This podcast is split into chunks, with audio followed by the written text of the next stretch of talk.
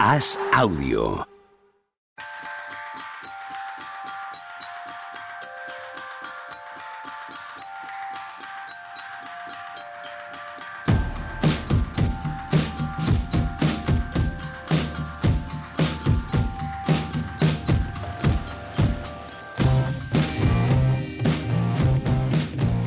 Hola, ¿qué tal? Hoy estamos a jueves 30 de marzo del año 2023. Las picampanadas.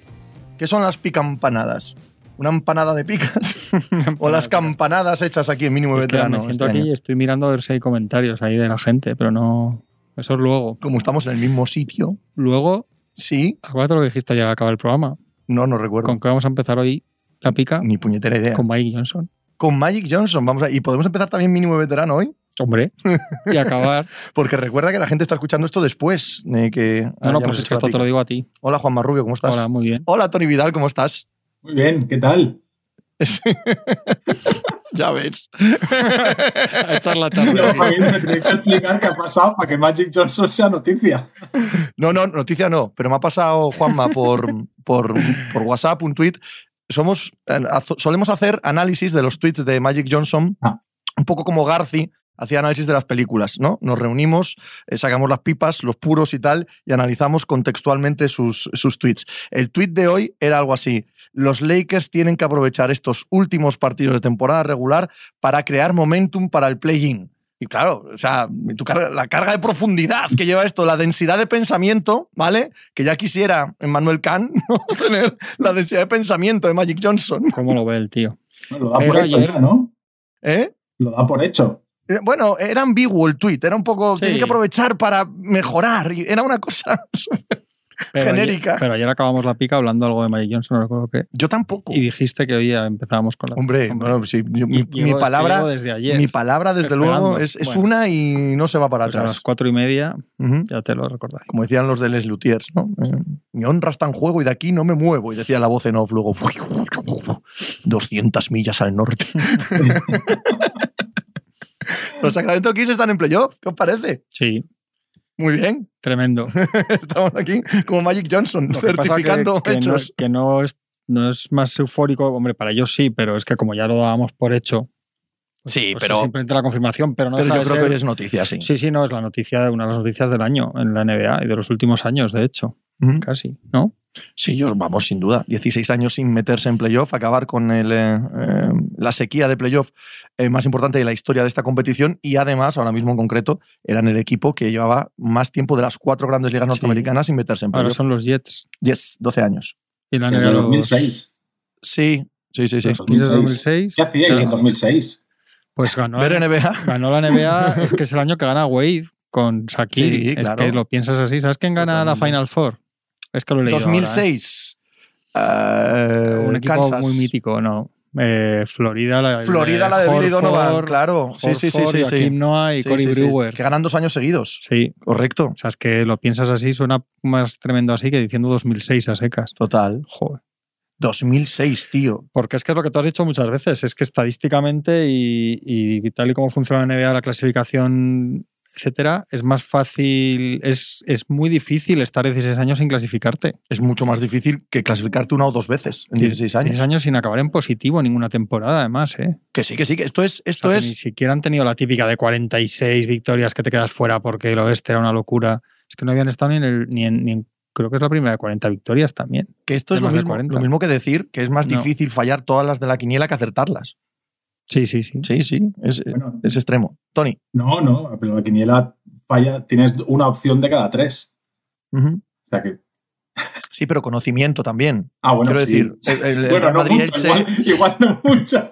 No, hombre, puedes, Sí, sí, puedes sí, palmar, sí. faltaba más, pero, pero hay, Sí, hay una base detrás que no es solo Sí, azar. sí, sí, pues sí. esto es lo mismo. O sea, por mal que lo hagas, hombre, o sea, los Hornets no pueden hacerlo peor. No pueden, ¿no? Es una franquicia absolutamente disparatada, ¿no? Los Washington Wizards, los... Hay franquicias por ahí que, es que no, no pueden hacerlo peor año, año, año, año. ¿Y cuánto llevan sin entrar en playoff los Hornets? Seis años. Siete son, ¿no? Siete. Creo. Siete este, creo. Bueno, sí. Diría, ¿eh? No. Sí, no sí, puede ser, puede ser. Da igual, seis o siete. Y ya es un- la, la leche Sí. bendita. 16 tiene que producirse una No, serie de acontecimientos absolutamente Es que increíbles, entran tío. 16 equipos de 30. Y, y que todos los años tienes draft, que todos los años tienes Sí, espacio salarial, que todos los años. Joder. De verdad. Y tiene que ver que es, es de los equipos bueno, es el equipo que llevaba la racha más larga, pero es un equipo que ya lleva muchos años intentando entrar en playoff. Es decir, que no es un equipo que los últimos, que recuerdes como un equipo de tanking en los últimos tres o cuatro años. Es un equipo que ha intentado llegar a playoffs y no llega, y no llega, y no llega. Y el cambio del año, el traspaso del año pasado de Sabonis les da otra cara y, sin duda alguna, para mí, clarísimamente, el entrenador del año, eh, Mike Brown, que para mí era un entrenador de lo peorcito que había en la NBA, y llega aquí y le ha cambiado la cara arriba abajo a la franquicia, ha hecho que todo el mundo se encuentre cómodo, ha encajado todas las piezas y lo que hablamos muchas veces, les está sacando el mejor rendimiento a todos. O sea, estamos viendo la mejor versión de todos los jugadores. Yo decía esta mañana en Pepe Diario, a ver qué pensáis, que todas las decisiones que se ha tomado desde que Monte McNair es el general manager son decisiones cortoplacistas de cambiar potencial grandioso por presente profesional, por presente estable. Mike Brown no es el entrenador eh, joven, coordinador de un gran equipo que todo el mundo quiere en la liga. Es un tío que ya ha fracasado, que ya ha acertado, bueno, que tiene su nombre, pero eh, poco más. Sabonis no es un all-star que te va a volar la cabeza, es un tío profesional y tal, y encima das a Halliburton que a tres años vista puede ser una megaestrella de esta liga. Que te... Em, Keegan Murray no es el eh, rookie por el que apuestas tu corazón, ¿no? incluso los que salen detrás de él eh, Jaden Ivy, eh, Maturín, son mucho más explosivos, especiales, espectaculares, que lo quiere ver cualquiera. Keegan Murray es un jugador tranquilo, que no tiene mucho más cielo, que es básicamente esto que es. Todas las decisiones de Monte McNair como general manager van en este sentido. Quiero un equipo sensato, profesional, que salga a jugar bien cada noche. Punto. Y eso es lo que les mete en playoff. El dejar de aspirar a un futuro hipotético y centrarse en un presente. Pues yo no sé si muy brillante, pero desde luego que viniendo donde vienen, a mi modo de ver, de, matrícula de honor, entendiendo que han dejado muy probablemente muchos futuros por, por eh, coger en todos estos procesos. Sí, pero matrícula de honor. Claro, eso es. Igual que el año pasado cuando se mete Minnesota, decíamos que, había gente que se burlaba y decíamos que cómo te puedes burlar de la felicidad de, de una afición, ¿no? Y que estamos todo el año diciendo que se ha creado una cultura que solo importa el anillo, que al final es nociva. Y ahora, si pierden 4-0 en primera ronda, pues las mismas cuentas de Twitter, de engagement y tal, que ahora hoy, hoy los endiosan, pues se, me, se reirán de ellos. Pero es que ellos han sido muy felices toda la temporada. Eso es. Y ese era el objetivo. Y yo creo que es el gran personaje, eh, McNair, de, yo también lo creo, esto. Porque el año, para empezar, el año pasado por estas fichas estaba cuestionado. Estaba, no estaba en la silla ardiendo, pero estaba cuestionado. Eh, había muchas críticas entonces al traspaso de Sabonis. Lo que dices tú, si tú vas viendo el rastro que ha ido dejando, eh, él sobre todo es cortoplacista, pero también él tiene un plan. Hmm. Y él cree que ese equipo tiene que jugar de una manera, tiene que hacer las cosas de una manera.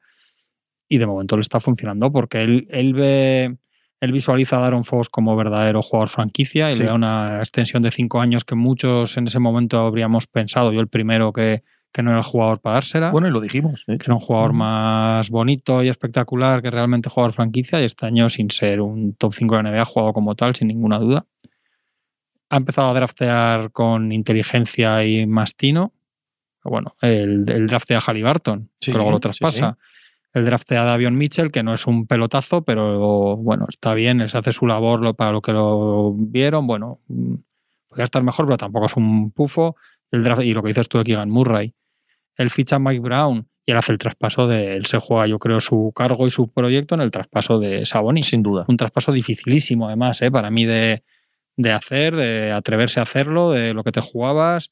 Halliburton se va y llega a Indiana diciendo que, que lloró la noche que le mm. traspasan y que él quería seguir en Sacramento. O sea, el, lo que, el, nivel de presión al que está sometido cuando hace eso, en realidad ha sido un traspaso. Yo, a mí ahora, si me sigues diciendo con quién me quedo, me quedo con Halliburton. Claro, equipo, pero pero yo creo que han, salido los dos ganando porque él visualizaba una forma de jugar y se ha demostrado que, que teniendo a Sabonis, Fox podía ser más jugador franquicia.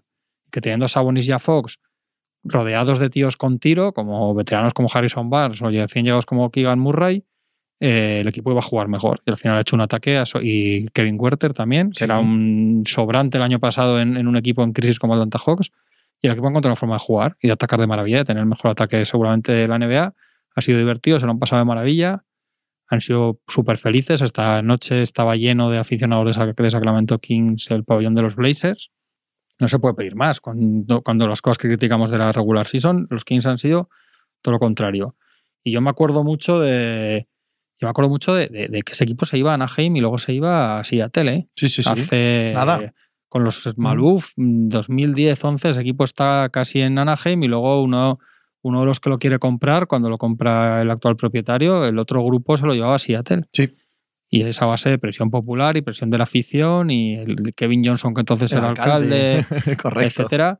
Y, y, gracias a eso, esa, esa, gente salva, salva su franquicia. Toda esa gente que haya vivido estos años es la que de verdad yo más me he acordado esta mañana de decir, joder, qué, qué contentos tienen que estar de verdad toda esa gente. Totalmente de acuerdo, ¿eh? O sea, McNair, yo, yo me fijo mucho más en, como decís, en las X y las O's, pero sí que es verdad que a mí McNair me ha pasado un poco por debajo del radar, pero sí que movimiento a movimiento y, y siempre eh, bueno, lo podemos llamar cortoplacista o lo podemos llamar profesional, que eh, es, las dos cosas. O sea, es, yo creo que es el paso lógico de un equipo que tanquea y que está haciendo, entre comillas, el ridículo deportivo muchos años.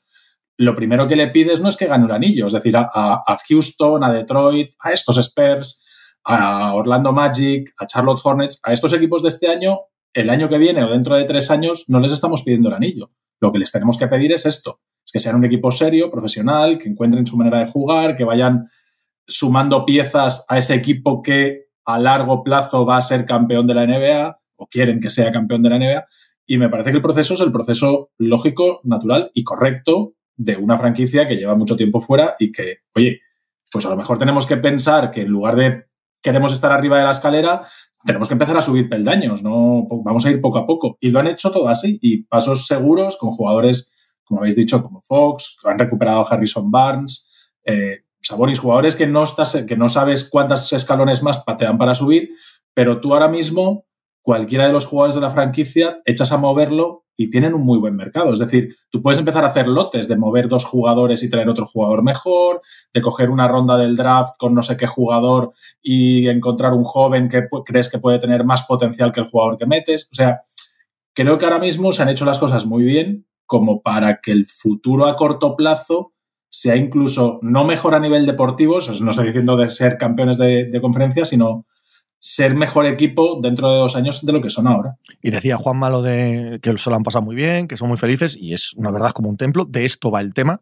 de estar durante meses sí, teniendo sí. a tu afición contenta, llenando el estadio, celebrándolo, y ahora vienen los playoffs. Y en los playoffs sí, es fácil imaginar que van a ser la cancha más feliz de todos los playoffs. Va a estar llena, todas las taquillas vendidas, el ambientazo. Entonces, que luego pierdan, ganen o no, pues mira, lo hablaremos, ¿no? Pero de entrada consiguen no sé, o sea, tú si eres fan de este equipo y tienes novios en Sacramento, tienes el League Pass, es, es maravilloso poder ponértelo y ver el, el, estadio viniéndose abajo, ¿no? Cuando decía Andrés Montes y, sí. y Daimiel, ¿no? Que era el, el, sitio de los cencerros, ¿no? De, de los paletos de, de, California. Yo sí que yo sí que creo que hay muchos riesgos. Para mí lo de la renovación de Fox y el traspaso de Halliburton sí que son muy, Hombre, claro, muy arriesgados. Claro ¿eh? que sí. O sea, que es y, de atreverse y mucho. Lo de Mike Brown también, ¿eh? Y de enterrarte como claro. general manager y morir que con, sí, que sí. con, tu, con el proyecto si no salía bien. Yo era muy crítico, no solo porque me gustaba mucho Halliburton y así se ha demostrado, sino porque a mí nunca, yo os lo decía, yo, me he pasado años diciendo que no, que no quería en mi equipo, que me parecía que estaba sobrevalorado por los números que hacía Sabonis. Y a mí me ha, este año he flipado con Sabonis. Pues ha demostrado que tenían una idea de cómo querían jugar con él, para qué se hacían con él, que no se hacían con él por llevarse a un, a un tío de a un All-Star del Este, que querían a este tío para jugar de una determinada manera y él ha, él ha, dado su mejor versión de largo en ataque, como un jugador total, casi una especie de, de mini jockey, no en el sentido de distribuidor de su equipo, no es el líder de asistencias de, de Sacramento Kings. Y creo que es top 5 en pases de la NBA, o sea, son los 5 jugadores de la NBA que más pases da. Eh, sino que no solamente ha dado su mejor versión, sino que todos han dado la mejor versión con él. O sea, el, el pick and roll, el pase a la mano de la Fox ha liberado con tiradores abiertos al mejor Fox penetrando que hemos visto. Eh, los tiradores han estado todos de maravilla en determinados momentos. Tiene anotadores de. Leía esta mañana un dato que de los, de los siete máximos anotadores, de, anotadores del equipo, cinco están en su primera temporada completa. Uh -huh. Es que es un equipo hecho ahí de, de, de, febrero del año pasado ahora. Entre los que llegan a mitad del año pasado y los que han, han llegado este verano. Son todo aciertos. En, en eso son todos aciertos. Sí. Pero todos, yo creo que todos habríamos estado en contra de lo de, del, o por lo menos aterrorizados con el contrato de Aaron Fox La Pero si mayoría no nosotros- habríamos hecho lo de nosotros en concreto- Sabonis. Nosotros en concreto lo tenemos en la hemorética. Sí, sí, no. Quiero no. decir, cualquiera que No, no, lo pero saque si es lo que va a mí no me, si es a mí no importa decirlo, si es que lo veía así. Lo del draft era una cosa, yo creo, general en todos los análisis. Hubo mucha gente que decía, Sí. "Uf, como mínimo. Acuérdate que yo, mi equipo Sí, escoge sí. justo después. Y el alarido de felicidad que pego cuando veo que escogen a Keegan Murray es que yo no lo quería en Detroit, yo era genial. Me cae Ivy, que era exactamente el que es quería. el ¿no? Rookie con más triples de la historia y con un Sí. 40%, Sí, es cierto, ¿no? El hecho es que no sé si la defensa les va a contar en playoff, pero es que esto no va de eso. Da igual lo que no da igual, pero realmente no tiene nada que ver No resta a todo lo que ha Ah, pasado eso, ya. La Eso es. matrícula de honor y la excelencia de esta temporada y del proyecto que han hecho. Y ya no solo lo que han hecho. Otra cosa de Magner es que en febrero, si os acordáis, era de otro de los que se le presionó cuando están Anunobi y compañía en el mercado. Sí. Ujú. Y ahí el tío se para y se para y dice, este es el equipo, hay que ver qué hace este equipo. Pues de momento va todo bien. Igual dentro de un año estamos haciendo otra cosa, pero ahora mismo la- lo ha hecho todo Sí, bien. el pero hombre. incluso si va todo mal el año que viene, Sí. esto no se lo quita No, no, no, no, esta, claro, esta por eso, parte por de eso hoy que- no, no se la que ha quita en todo, que tú Claro. habías dicho, vete, ya que tienes esto, vete a poner uno Pues bueno, aguantado con el equipo y de momento, no sabemos, igual tenían uno y eran mejores, ¿no? Pero, pero que de momento no puedes ponerle ni un, ni un pero este, que recordemos que este venía a ser mano derecha de, de Daryl Morey en. Houston Rockets muchos años, o sea que no es un, era un desconocido de los despachos NBA. que para mí es clave lo que habéis dicho de, el camino, de que, a, los, aficionados, claro que les gusta ganar anillos, pero Jorín, que te levantes un martes de noviembre y tu equipo gana, y te levantas un, vie- un viernes de diciembre y tu equipo sigue ganando, y, otro día, el, el 17 de enero, te levantas y tu equipo sigue ganando y, estás en un 60% de victorias, Jorín, que como aficionado de un equipo, está muy bien lo de ganar un anillo, pero gana uno al año y hay veces que hay equipos que ganan tres y cuatro en diferentes años y que, limitan mucho eso, que tú durante seis meses estés seis, ganando seis, siete de cada diez partidos, es lo que de verdad el aficionado le hace feliz y disfrutas y al final no tienes techo, pero sí es un equipo que tiene ilusión en jugadores que ellos han drafteado, ¿no? Es desde esa cultura europea, por, por decirlo de alguna manera, ¿no? Que Fox es un jugador drafteado por ellos, que ahora Keegan Murray pues tiene este récord que realmente habla más de cómo se juega hoy en día en la NBA. Claro. que No, no solo Keegan eso.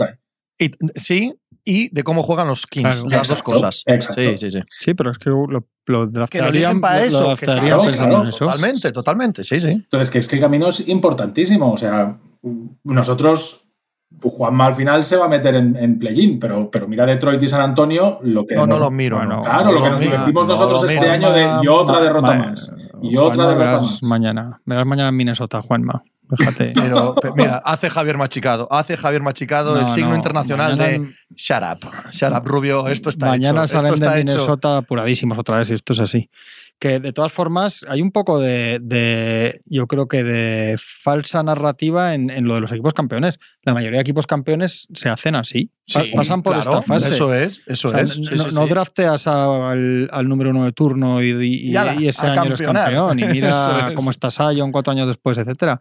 O sea, los Warriors pasan por esta fase antes de ser los Warriors. Incluso Tienen- los Warriors. O sea, tienen que estamos hasta- hablando del extremo Sí, sí, sí. perfecto. Claro, pero sí. llegan probablemente primero al año, a- al año. No, LeBron es Mira, el único Milwaukee caso Bucks, de sí, mira Milwaukee y Iba, Bucks, entre- iba a decir Milwaukee, iba a decir No, no. Milwaukee otro Y LeBron, ejemplo. LeBron, hasta Sí. el año 2007, que es drafteado en el 2004, hasta el año 2007 Exacto. no gana a Detroit en los playoffs. Quiero decir, Sí, sí, sí, sí.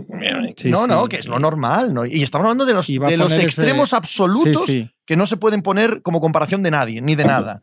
¿Sabes? Pero Milwaukee Bucks, que es el mejor equipo de la liga ahora mismo, ¿cuántos años O sea, estuvo es- pegándose el gran trompazo que no- en playoff? que no todos los equipos que pasan por estas fases van a ser campeones, porque los Grizzlies, por ejemplo, hace un año, año y pico estaban así también y están en ello, pero, pero los que acaban siendo campeones son los que llegan a esta fase y luego hacen lo que es todavía más difícil, Mm. que es de ahí hacer un campeón, llevarte al Durán de turno, al Lebron de turno y, o lo que sea, o- pero, pero tienes que es, es más fácil ser campeón pasando por esto que, que llevándote a Bayamba este verano. Es que es así. Sí, sí, sí. Sin ninguna duda. campeón en el próximo lustro, que Sí, es lo que sí. quieren ellos. Totalmente de acuerdo. Aparte que lo que querían ellos de verdad, este equipo era volver a playoffs y eso, y, y que, y que yo lo digo muchas veces, aquí a veces se habla, sobre todo fuera de Estados Unidos, pero y en Estados Unidos gente de Twitter también, se habla de los equipos como si fuera el PC Basket, como si no se jugaran 41 partidos en su pabellón, Eso es. con un equipo saliendo a jugar y tal, que yo siempre lo digo, pero en Filadelfia cuando el proceso los aficionados de una franquicia que era histórica iban allí a ponerse bolsas de papel en la cara y el pabellón vacío y, Y sobre todo para no perder el abono y tal. sí, y la sí. sensación era de una tristeza que- absoluta, que hombre. realmente Claro. pasar el año allí queriendo ir todos los días y haciendo planes para ir a verlo y Mm. lo del rayo este que chutan para el cielo cuando ganan, que es que es muy divertido y es para lo que Eso es. es para lo que eres aficionado de un equipo. Al dentro de dos 100%. años son campeones, pues bendito sea Dios. Yo me he pasado años, años, viendo los 82 partidos de temporada regular de los Detroit Pistons.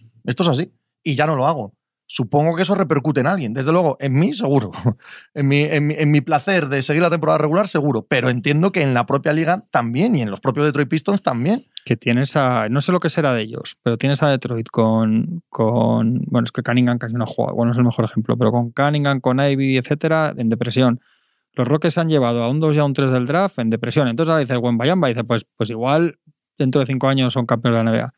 Pero de momento igual juntas a otros tres y del equipo, o sea, yo creo que cualquiera ahora mismo te cambias por, por haber tenido un año así, una situación así. Los que vemos, los que vemos partidos, sí. adelante. Los que vemos partidos, sí. La gente que Es sigue la NBA sin ver partidos, que, no, que claro. es que, que es que han hecho esto en una división que empezaban con los Lakers, que no se sabía qué iba a ser, pero que al final tienes a Davis y a LeBron, tenían a los Warriors campeones, tenían a los Clippers con el equipo que tienen los Clippers, a los Suns, o sea. Somos es que el, último, encima- somos el último podcast que habla de divisiones en la NBA. Bueno, o sea, ¿Quedará pues, algún otro? Mira, pues el policía machicado que, que es un buen, sería un buen eslogan. Sí. ¿no? Mínimo veterano, el, último, podcast que, habla de divisiones. puede ser, puede ser.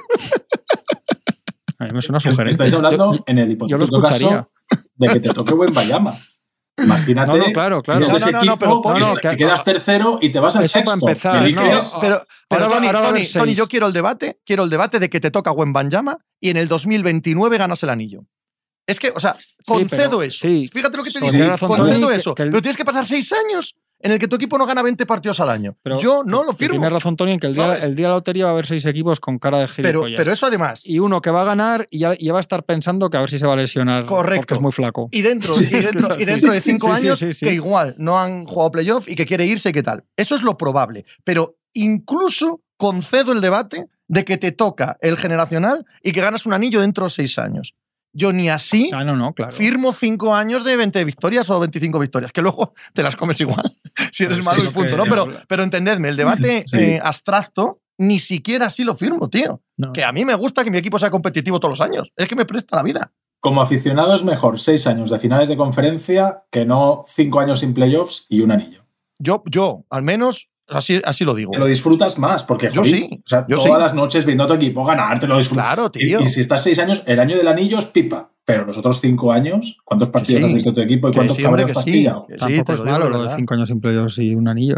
¿eh? ¿Eh? Os lo digo yo. Cinco años sin playoff y un, Y un anillo. anillo. Pues yo, Yo lo he probado. yo que estoy en ello, No, pero. no me atrae nada. Lo que tío. pasa que es que, es que los otros, además, los otros cinco años no te garantizan una. Pues, o sea, como se ha creado esto de que es una puerta Claro, abierta a ser exacto. malísimo, Pero que quede a, ser campeón muy rápido, normalmente ser malísimo es, es estar más lejos. Eso no es, más es cerca estar de ser 16 campeón. años sin entrar en playoff. No, no, pero yo estoy haciendo el debate tramposo, dándole todo lo que pide el otro lado del debate. Sí. No, entiéndeme, porque yo, además sí. de todo esto, Sí, sí, sí. creo que tanqueando no haces un buen equipo. Creo que aunque te toque un jugador generacional, es muy complicado ganar si tienes una cultura perdedora, etc. Aparte de todo esto, creo que no es probable que suceda. Pero ya otorgándote que va a suceder, ni así lo quiero. Ni así lo quiero. Jugadores generacionales, de momento, Embiid y Jokic ya están rondando los 30, 20 largos, y hoy, hoy hacemos del debate de quién gana el anillo y no están ni el primero ni el Y segundo. Y Embiid es un 3 y Jokic un tanta y tantos. Quiero Exacto. decir que no hace falta que Además- tanques para, para Jokic. ¿no? No, o sea, Sí, sí.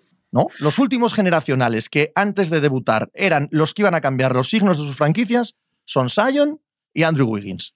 No sé si me dejo alguno por el medio. Eh, Doncic, Bueno, eh, yo creo que se movió ahí un poco Ben Simmons, ¿eh? Ben Simmons. Aunque parece Sí, sí, increíble que sí, ahora. que sí, pero- que no, no, no, no, Sí, sí. totalmente. Ben Simmons y podemos poner a Doncic al menos desde el punto de vista Sí, europeo. Pues mirad los proyectos donde está esta gente. Sí, sí. No, Wiggins ha ganado el anillo, pero Sí, no, no. o sea, joder, hablamos de, hablamos de otra cosa, ¿no? claro, esa es la realidad de la gente por la que tanqueaba a muerte por estos jugadores, a muerte esos años. Y era clarísimo que tenían que ser ellos las piezas fundamentales. Bueno, podemos sumar, si queréis, a Keith Cunningham también, aunque yo creo que no tenía. Nunca llegó a No, tener esa no, idea de con él puedes cambiar la franquicia para siempre, ¿no? Por lo menos a nivel mediático así masivo. Fijaos, eh, Phoenix Suns, que es un equipo que ha estado años tanqueando, con, drafteando a venders y compañías y, equipos basura, al final con Booker lo encuentran. Que es un 6 o 7 también. Correcto, y al final... No, Booker no es un 12 o algo así. Pues igual sí, no lo sé. Sí, creo, que, sí. ¿no? Creo que puede, ser, puede ser. Porque puede era ser. freshman ahí en Kentucky. Yo creo que, que sale un puede poco ser, más puede atrás. Ser, lo, lo, he dicho de memoria. Y draftean a Ayton con el número uno y ellos cuando de verdad se convierten en contenders es cuando sueltan a Ricky, se traen a Chris Paul y ahora se traen a Kevin Durant. Claro, ahora es cuando de verdad dices, estos son los que van a ganar el anillo. El 13, me parece que hice machicado, que fue Devin Booker.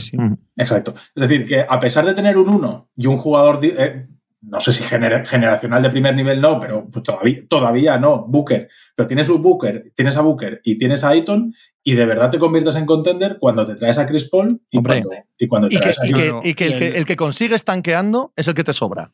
O sea, el que consigue estanqueando es de Andre Ayton. y es el que de todos ellos es el que ahora mismo te sobra. Es la cuarta opción, el cuarto jugador de importancia. y esa es la realidad. Esa es la realidad. No, y que no te quiero decir el debate cuando lo ponemos utópico. Y que además un equipo que se ha pasado 16 años la, ha liado todas las posibles de, en, draft, porque claro, en esos, durante esos 16 años todas las cagadas que han hecho para seguir, o sea, mm. son, terribles, que no renovaban a una primera ronda de ninguna manera, luego les pasó lo de Cousins, o sea, que es que tenía que estar ahí.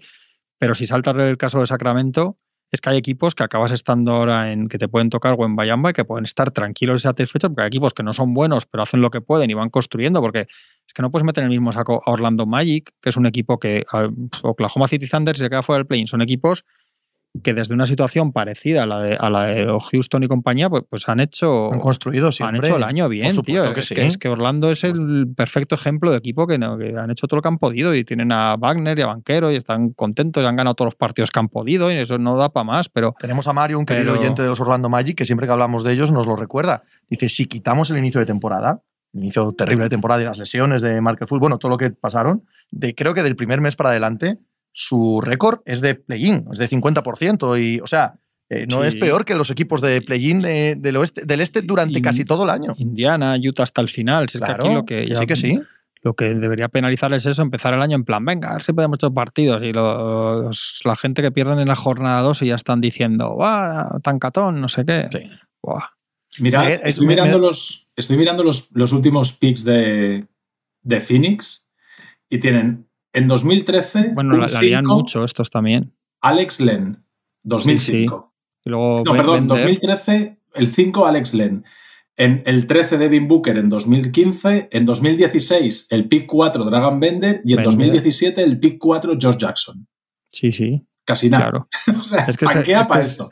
Se junta que no sabes porque es que igual luego el bueno es Scott Henderson y no es buen Banyama, por lo que sea. Por lesiones, mm. porque no se adapta al chico, porque no sé qué, porque por lo que sea que se junta todo, la, la, la, volatilidad, la volatilidad de todo lo que tienes que decidir del futuro que no sabes lo que es, y menos con chicos que tienen 18 años y que ahora solo están un año en la universidad, sumado a la realidad de, social, mercantil, socioeconómica, como lo quieras llamar, de la NBA actual, que es que como estos chavales ahora en tres años no les hagas un equipo bueno, empiezas con líos para que no van a estar muchos 10 años ahí, aunque todos te cogen luego la, la renovación rookie, pero miren qué condiciones, mira cómo vas arrastrando, mira lo que hablábamos otro día de, de Williamson.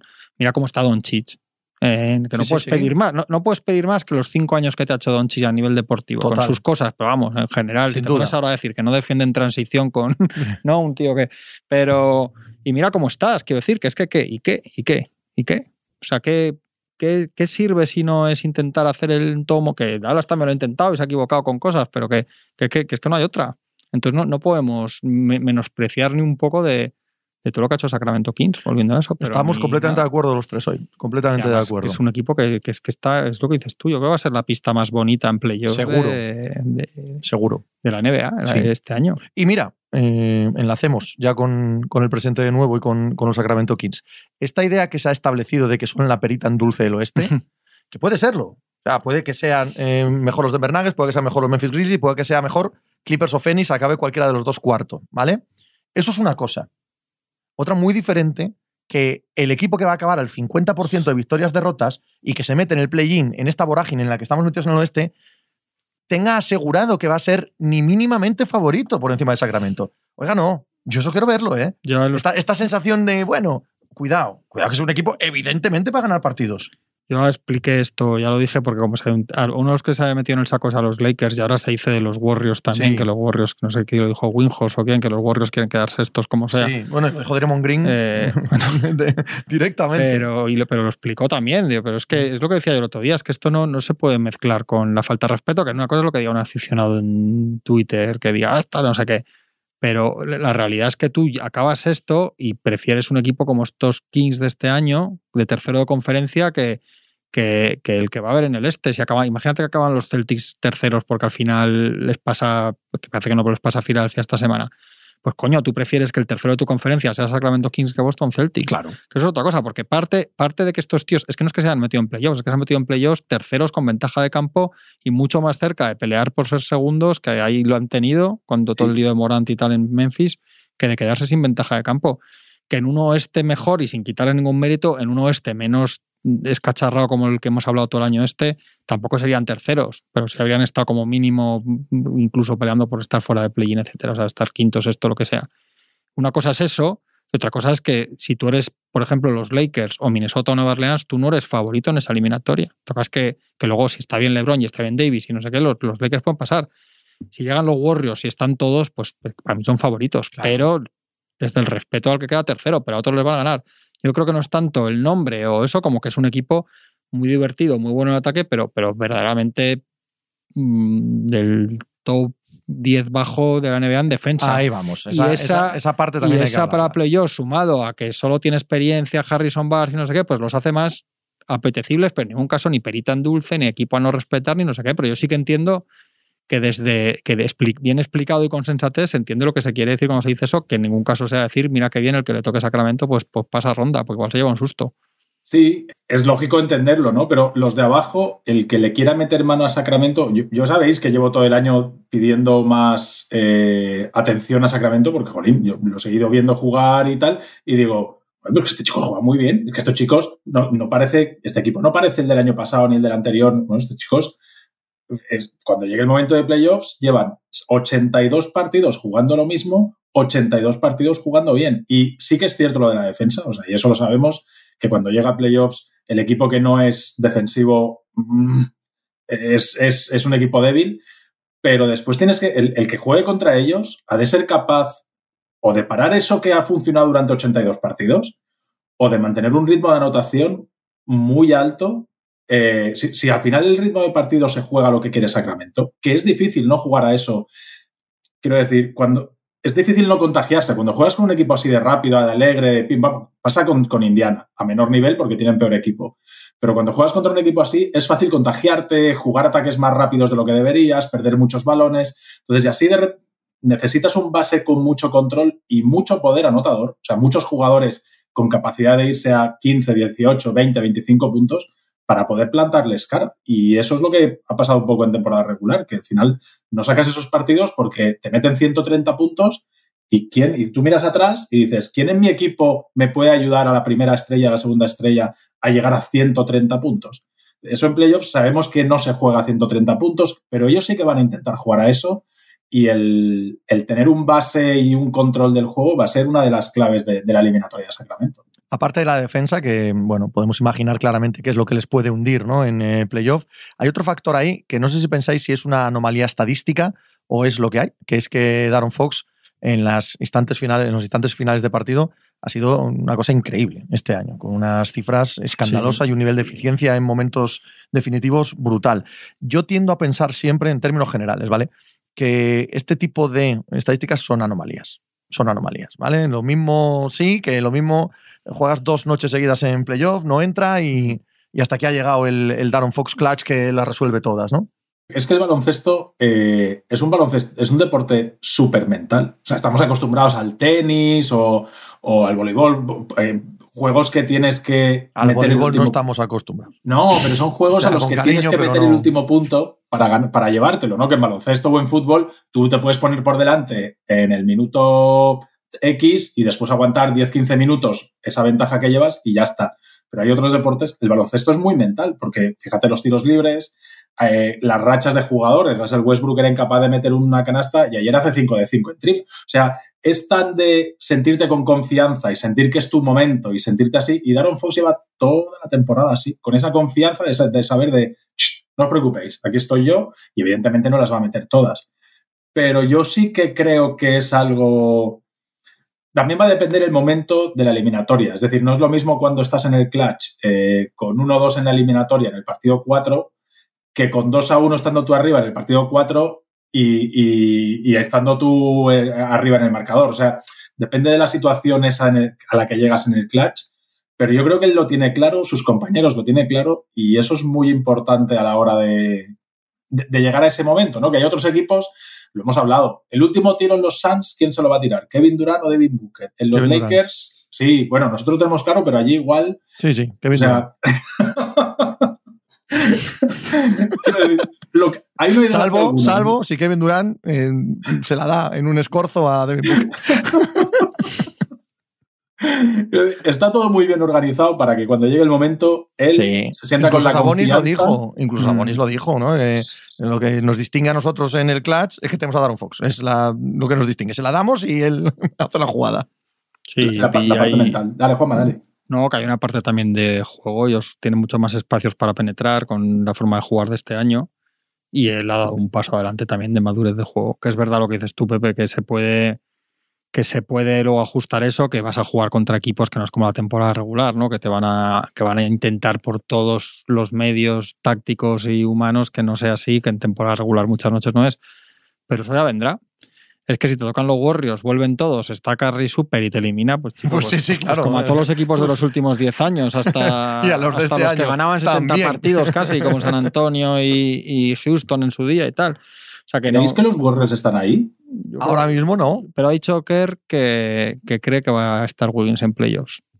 Sí, pero también, también creo que debemos esperar a ver el cómo. ¿eh? Ya, ya, ya. Este, chico, este chico, que además sabemos que es un asunto personal, mm. Mm, mentalmente tiene que estar bastante fuera de todo ahora mismo. ¿eh? Pero yo, mientras tanto. Que sí, hasta que estén muertos, hasta que los Golden State Warriors no estén eliminados. No es más que un testamento, aparte de todo lo demás que hablamos de ellos, que todo es verdad, esto es un testamento a la figura de Stephen Curry. Hombre, claro. Ni más ni menos. Más que nunca. Más que nunca. No, no, no. Y ahí Yo no os compro el más que nunca, de hecho me ofende un poco el más que nunca. No, siempre es más que nunca, siempre, en todas las circunstancias, en todos los momentos. Al que no le haya metido miedo en el cuerpo Stephen Curry cada vez que ha cogido un balón en los últimos 10 años, o le haya matado de placer porque iba con los Warriors, ¿dónde estaba? O sea, siempre, Carry, siempre, por todos lados. que ahora las circunstancias son más negativas. Y que antes también era, tío, aquellas, aquellas remontadas en el tercer ah, no, era siempre Carry, siempre ha sido Carry. Lleva ahí, desde que me desperté, el dinosaurio estaba ahí era Stephen Curry todo el rato y lo tengo muy claro. No, yo me refiero a que lo de alrededor está peor. No, no, Curry está. Bueno, no vamos a hablar del Curry MVP 2015, pero casi, casi. pero está mucho peor rodeado. O sea, el Clay Thompson no es Clay Thompson, que recordamos. Draymond Green. Tampoco el año pasado. Que no, que a estas alturas estábamos con las mismas. Que, y, qué pasó? Pues que nos despertamos ya y estaba Stephen Curry. Sí, es, es Stephen Curry. Sí, sí, sí. Con todo el cariño a todo lo demás, con todo lo que han montado, que es, de verdad, cuando se hagan todos los documentales mm. de esta época, los veréis todos y, será todo verdad. Sí, porque no construyes el mejor equipo de todos los tiempos con un solo jugador. Pero demonios, sí, sí. En, ah. toda la dinámica y en toda la narrativa, no podemos pasar por alto que lo de este señor es, es, es otra cosa. Yo creo que no le da el físico para, uno, para un anillo. Para, para ganarte una serie de playoffs, sí. Dos pero conforme está ahora este año, las sensaciones que vamos a ver a Carrie. Bueno, Juanma, tú estuviste en las finales de las famosas de, de la Bedova que, le hicieron Nunca nadie había llamado a esas finales las de, de la de Doma. Somos el podcast que habla de divisiones y de las finales de 2016 como las de la de Doma. Que ya os he contado que ya os he contado que luego la entrevista de David Blatt en un acto que le pillo por ahí solo y le pregunto si era como era cuando se hablaba de si iba Yula a la NBA, le pregunté si y era cuando estaba a tope lo de la Bedova si era mejor Yulo de la Vedova y se descojonó. En plan, vamos, Yul, pero de aquí a, pero de aquí a Perú y volver, ¿sabes? O sea que sí, sí. sí hombre, pero sí, sí, sé por dónde vas, Tony. Sé exactamente por dónde vas. Dale, sí. es que no tiene 27 años, que tiene 33 y, me, yo le veo y le veo tan solo ahí, tan, Mm. tan con pool haciendo partidos estelares, con liando la parda al día siguiente, con, con ese Clay Thompson que queremos.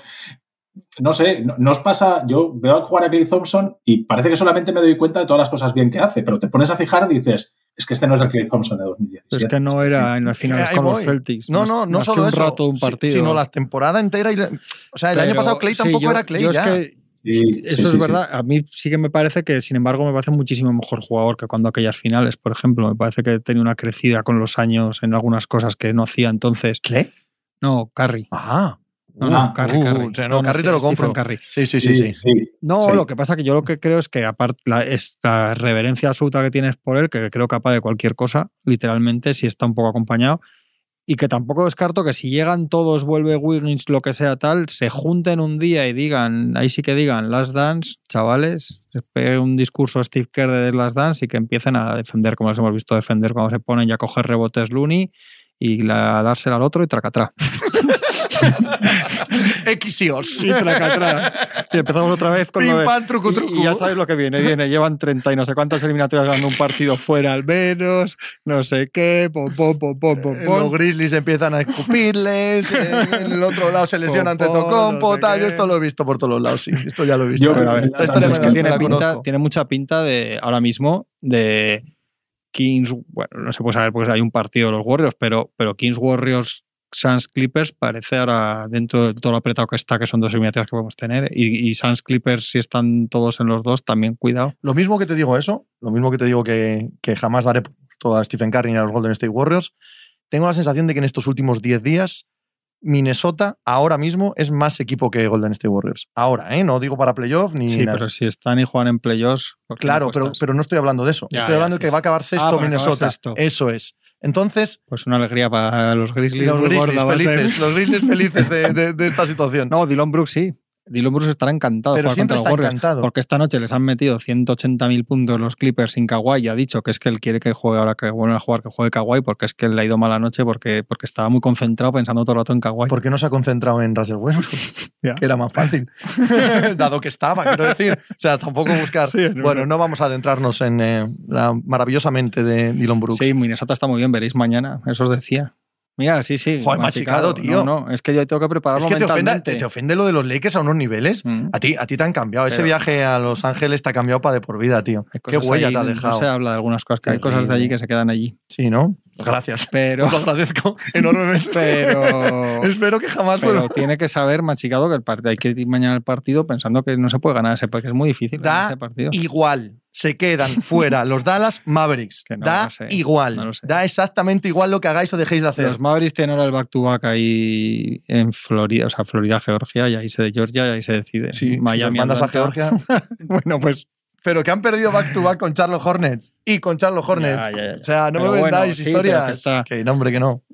Bueno, sí, sí, yo creo que es muy probable, pero que a ver si sacan esos partidos, claro, porque es que Miami Heat da, da respuestas pena no. verlos. Las respuestas no. sí, pero no es que los van a Miami da pena verlos. Pero claro, sí, que pueden tener el día bueno y Dallas no. No, le da- No existe Sí, ese sí, que sí, que concepto sí, pero en. Dallas.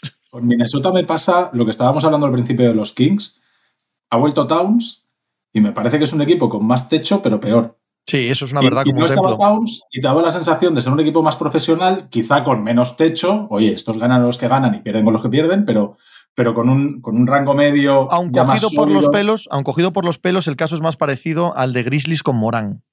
Cogido por los pelos, ¿eh? no es la misma comparación, ¿vale? Pero eh, los Grizzlies hay un rato que cuando no está Morán te parece que juegan mejor, sabes de Sí. sobra que su techo absoluto solo lo alcanzan cuando ya Morán esté bien y todos los demás estén bien alrededor de él, ¿no?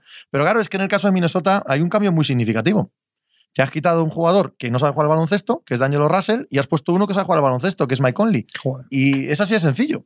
pues. Hay- hay X y Os por Pepe Rodríguez. otro. Bendito de Angelo. Han puesto ¿Eh? dos. Es, es que la clave de Minnesota es que han puesto dos que saben fuera baloncesto, que es uno es Mike Conley y el otro es Kyle Anderson. Bueno, ya estaba, ¿no? Sí, pero, pero cuando no ha estado Towns, Kyle Sí. Anderson ha estado jugando de titular un montón y ha jugado un montón de minutos. Ya, claro, ahora entra Towns, tienes que mandar a Kyle Anderson al banquillo, obviamente, y te encuentras con lo que te encuentras. Yo vengo de verme, ahora, ahora, justito para empezar a grabar, he, he visto el de lo que han dejado, porque el League Pass ha pegado un tijeretazo ahí, han quitado casi los dos últimos minutos, han dejado una jugada ahí suelta, una cosa rara. Sí, sí. ¿no? Hay días que les da por ahí, ¿eh? Hay días. Yo no sé si se lo tendrán con una inteligencia artificial. A veces lo pienso, sí, lo digo en hay. serio. Sí, Sí, sí, sí. Hay, hay- hay la sensación de que a veces los partidos los corta una inteligencia artificial y hay días que se le pira la pinza por completo y empieza a cortar donde no es tiempo muerto y te deja el tiempo muerto y tal. Y dices, ya está, ya la ha liado. Si eso fuese un ser humano, por muy beodo que estuviese, ya no, no voy a dejar el tiempo muerto. ¿Sabes? Habría un punto en el que diría, esto no está bien. Entonces yo creo que ahí hay un algoritmo, hay un algoritmo que se lía y fuera. Le pasa también al de la NFL. Hay, Sí, hay, hay sí, mañanas sí, que te levantas y coges el condensed y hay repeticiones y faltan jugadas. Sí, sí. Y dices, pero. De repente es como un salto. Hombre, ¿Qué ha el, pasado? el- el corte este de 40, los, los condensets estos de 40 minutos, ¿cómo recortas un partido 40 minutos y dejas los tiros libres? A mí esto, ¿cómo me lo explicas? O sea, joder, deja 40 minutos de juego, no me pongas 30 minutos de juego y 10 de tiros libres. Me- o sea, es una cosa muy rara lo que hace. ¿Habéis, ¿Habéis visto los Suns, la vuelta de Kevin Durant? Sí, yo sí. Le ha costado la vida, ¿eh? Entrar en juego. Sí, sí, sí, sí. De hecho, estaba hasta desesperado. Hay un momento Sí. en el que está el tío verdaderamente a disgusto en cancha, ¿eh? Sí. Qué, qué importante Preocupadísimo, ¿eh? Yo con ese tema. Muy preocupado. Como el de Carry de antes, más o menos. Igual de preocupado. Le han dicho, le han preguntado a Booker que, que le habían dicho cuando yo estaba ahí 0 de 7 y tal. ¿Qué le vamos a decir? Es un paquete. Que no, ti- que no tienes más, paquete. Ya le, entra- le han dicho, ¿no? Ya entrarán. ¡Quítate! ¿No? Le dices a Kevin Durant, ya entrarán. Joder. Imagínate. Que va Bill- Billombo. Y se gira, y se gira Kevin Durant y dice, en efecto, amigo. Ima- Imagínate a Billombo diciéndole, ya entrarán, a Cameron Payne, ya entrarán. Y le dice, anda, una colleja. de Circula. anda, anda. Circula delante mí, anda. A ver si te tapa mañana la boca de Angelo Russell, no te digo más. Pero que D'Angelo Russell es, joder, estupendo. Es una bendición para los Por Lakers. supuesto. En serio, eh, de verdad. Para estos Lakers de Pero que ahora. no te digo que no. En- Pero no me encaja- negarás Sí, sí, que, no. que en Minnesota cuando juega con Lee es sí, otro para rollo. ellos sí, pero para los Lakers les encaja de verdad. ¿Eh? A diferencia de un partido con Chicago al otro, el quinteto este ha jugado hoy muy bien. Y les que les encaja muy bien. Sí, sí, sí, con- va perfecto Con lo que hacen el equipo. y no hay duda. Y hay un punto ahí de jerarquía en Lakers que también le va bien a D'Angelo. D'Angelo sí que se puede creer que tiene Sí, más balones que los otros de Minnesota, pero yo creo que incluso con todo lo bueno que se cree, no se cree mejor que LeBron James. Entonces, yo creo si para eso tienen a Malik Beasley. Que va a salir de la va a pasar de titular a fuera de rotación en, en nada. ¿eh? Ya- Sorprendente. No lo hubiera imaginado yo nunca, un jugador del perfil de Malik Beasley.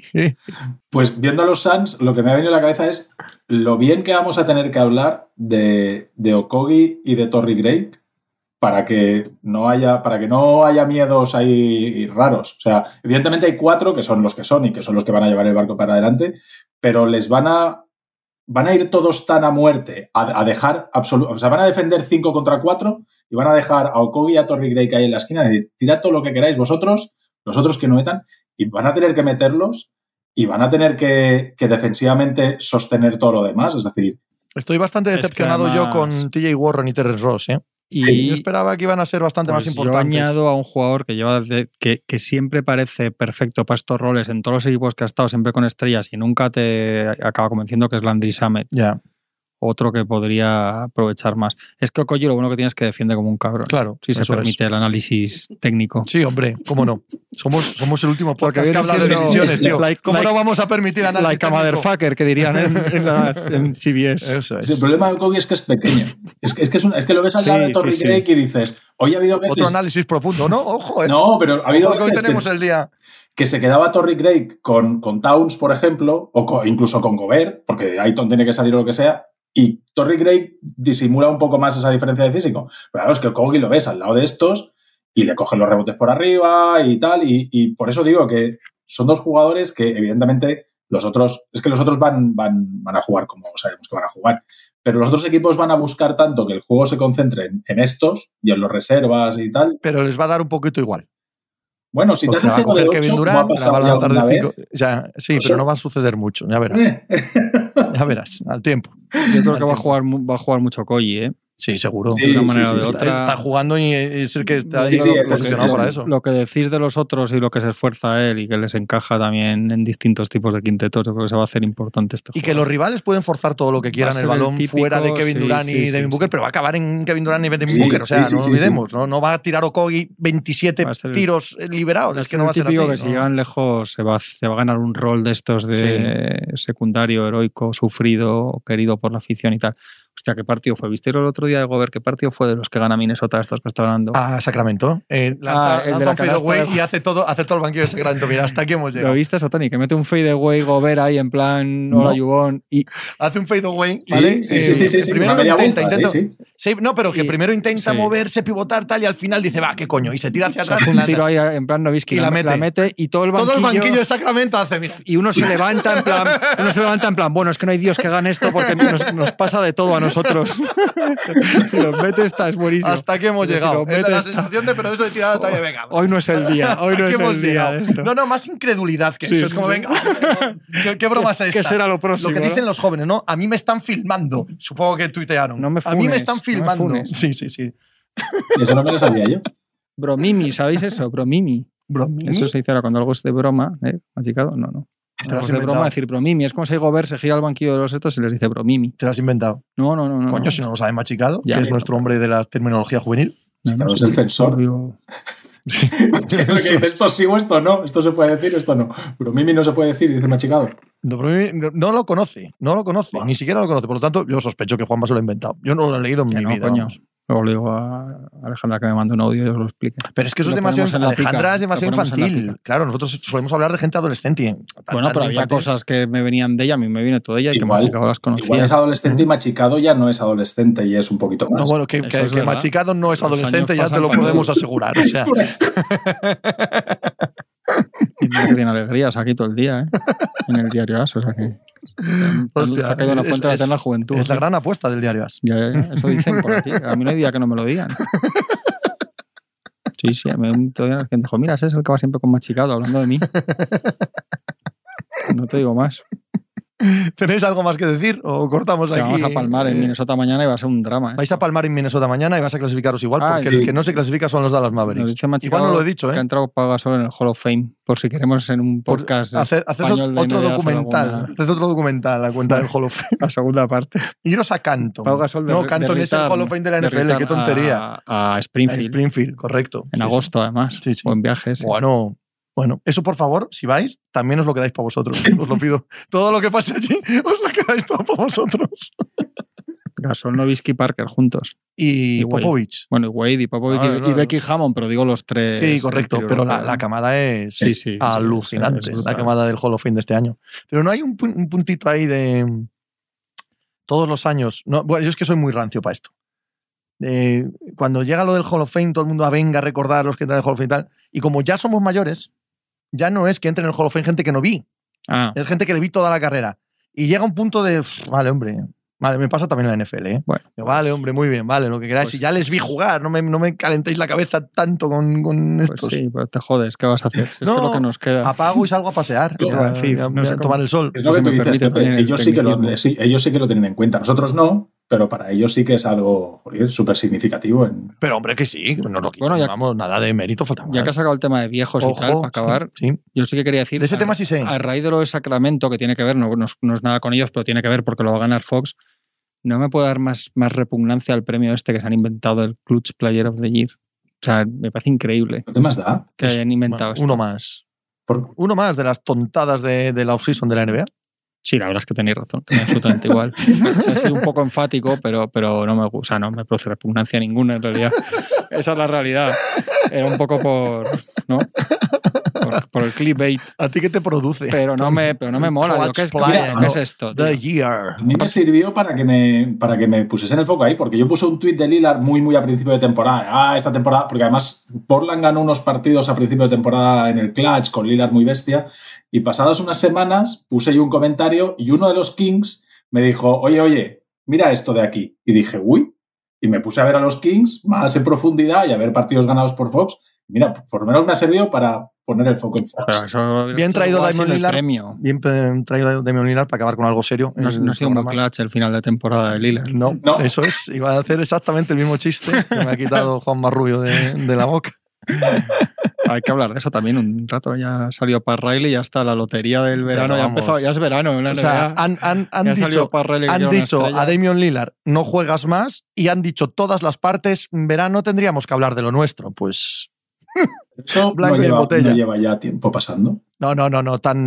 No. ¿Sí? que lo No. pensásemos todos, siempre, hace ya tres años Es por lo menos. cada año que lo hayan últimos, dicho de manera sí. tan eh, explícita es la primera. Cada Sí. año de los últimos Vale, iba como peor, peor, Sí. peor y este ya parece Que o, sí, el, que sí. o el último o el penúltimo, como mucho. ¿Y tú crees que Riley, después de pagar la morterada a Kyle Lowry, le apetece pagar la morterada a Damian Lillard? Y es otra cuestión. Tampoco están en Miami. Otra cuestión, ¿eh? ¿Quién, quién y cómo quién va a ir los Knicks ahí a- de cabeza? Tampoco. O sea, por encaje, digo. Los, los 30 millones de espacio salarial que va a dejar Kyrie Irving en Dallas. Uy, empieza a asomar la patita, empieza a asomar la patita de, la desesperación en Dallas. Bueno, pues la, el tándem defensivo también va a ser Lillard Doncic también eh, va a ser bueno. ¿eh? va a llegar va a llegar Reggie que va a decir venga me, me voy me voy porque ya está bien ya no puedo más ya de ¿Por qué traspasaste defender a tres. Smith y no a mí? ¿Por qué? ¿Qué No, tiene él que no tenga su- yo? supongo que por mucho ¿cuántos años tiene Lillard? 115. Es del, es del- draft de Davis Sí, claro. pero tenía cuatro años de universidad. Ah, bueno, claro. No era, Sí, sí, sí, no, sí. no ¿y era el 89? freshman. No. 32 90, 32 años. 33 en 90. verano o sea va a, va a empezar con 33 la temporada que viene ¿Y qué vas a darle? ¿Cinco? un jugador muy pequeño. Cinco o sea, que estos garantizados. jugadores luego. no. Pero bueno, va a ir mucha gente. pero lo tiene todo firmado este. O sea, este le queda. Este el contrato ya lo tiene. Sí, pero es que creo que Portland va a ser la que tantee, ¿no? Sí. Ujú. Y yo creo que al final va a ir gente. Bueno, ha ha pasado un año que se fueron de excursión a Portland, Davis y LeBron a charlar con un viejo amigo. O sea, que, que vete a saber. Si Charlotte cambia de nombre, de manos, Sí, perdón, cambia sí. de propietario, Charlotte es un Sí, candidato a hacer sí alguna locura este sí verano. sería- los Lakers en esto siempre tal, Miami siempre va a estar, Mm. Nueva York siempre va a estar. Si no, si no ganan y al final de una, de una manera u otra va a ser difícil que ganen, los Clippers van a sonar Sí. también, entonces estos araos. Incluso los final- Nets. Los Nets tienen que mover cosas este los verano. Pelicans, si no va bien y se mantiene alguno u otro y quieren mover algo, se va a ver. si- Siempre, siempre hay. Eh, en la semana que viene tenemos programa lunes y miércoles, por lo tanto, hoy no hay que anunciar nada porque tenemos programa el lunes. Ah, Según estaba pensando, lo digo, ¿Por qué igual hay que decir algo. Ah. Lo raro es porque la- lo raro de la semana que viene es el miércoles, que grabamos miércoles en vez de jueves. Pero no hace falta anunciarlo hoy, con que lo anunciemos el lunes basta. Entonces, según iba hablando, iba pensando esto. Pero ¿qué Tengo dices? que, an- tengo que anunciar que la semana que viene no tenemos programas lunes y jueves como habitualmente. ¿Pero qué has dicho? o sea, no sé qué has dicho, te lo digo en Que la semana que viene tenemos programa lunes y miércoles. Antonio Zores. No lunes y jueves. Me han dicho muchas veces lo de Antonio Zores, lo cual te convierte a ti Eso en sí, Fernando pero joder, pero ahora lo has dicho en... No, ahora lo has dicho en una frase bien. Ya está, a ver, repítelo. Tú lo habías entendido machicado, ¿no? Es que, claro, lo- es que, es que aquí el Repítelo y luego que lo corte Vicente y así te salva de... Corta esto, Vicente. Repítelo. No, no me da la gana. bueno, Andrés Pajares de Denia. Un abrazo. Ah, Adiós. Otro rato. Fernando Esteso. No, hija, no.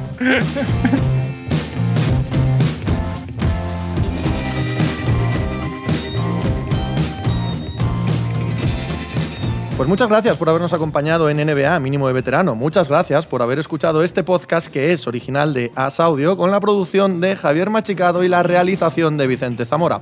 Síguenos en redes sociales arroba asaudio para no perderte nada y recuerda que puedes escucharnos en la sección de podcast de as.com, en la aplicación del diario As o en tu plataforma de audio preferida. Un saludo de Pepe Rodríguez con la compañía de Tony Vidal y Juan Marrubio desde la redacción del diario As.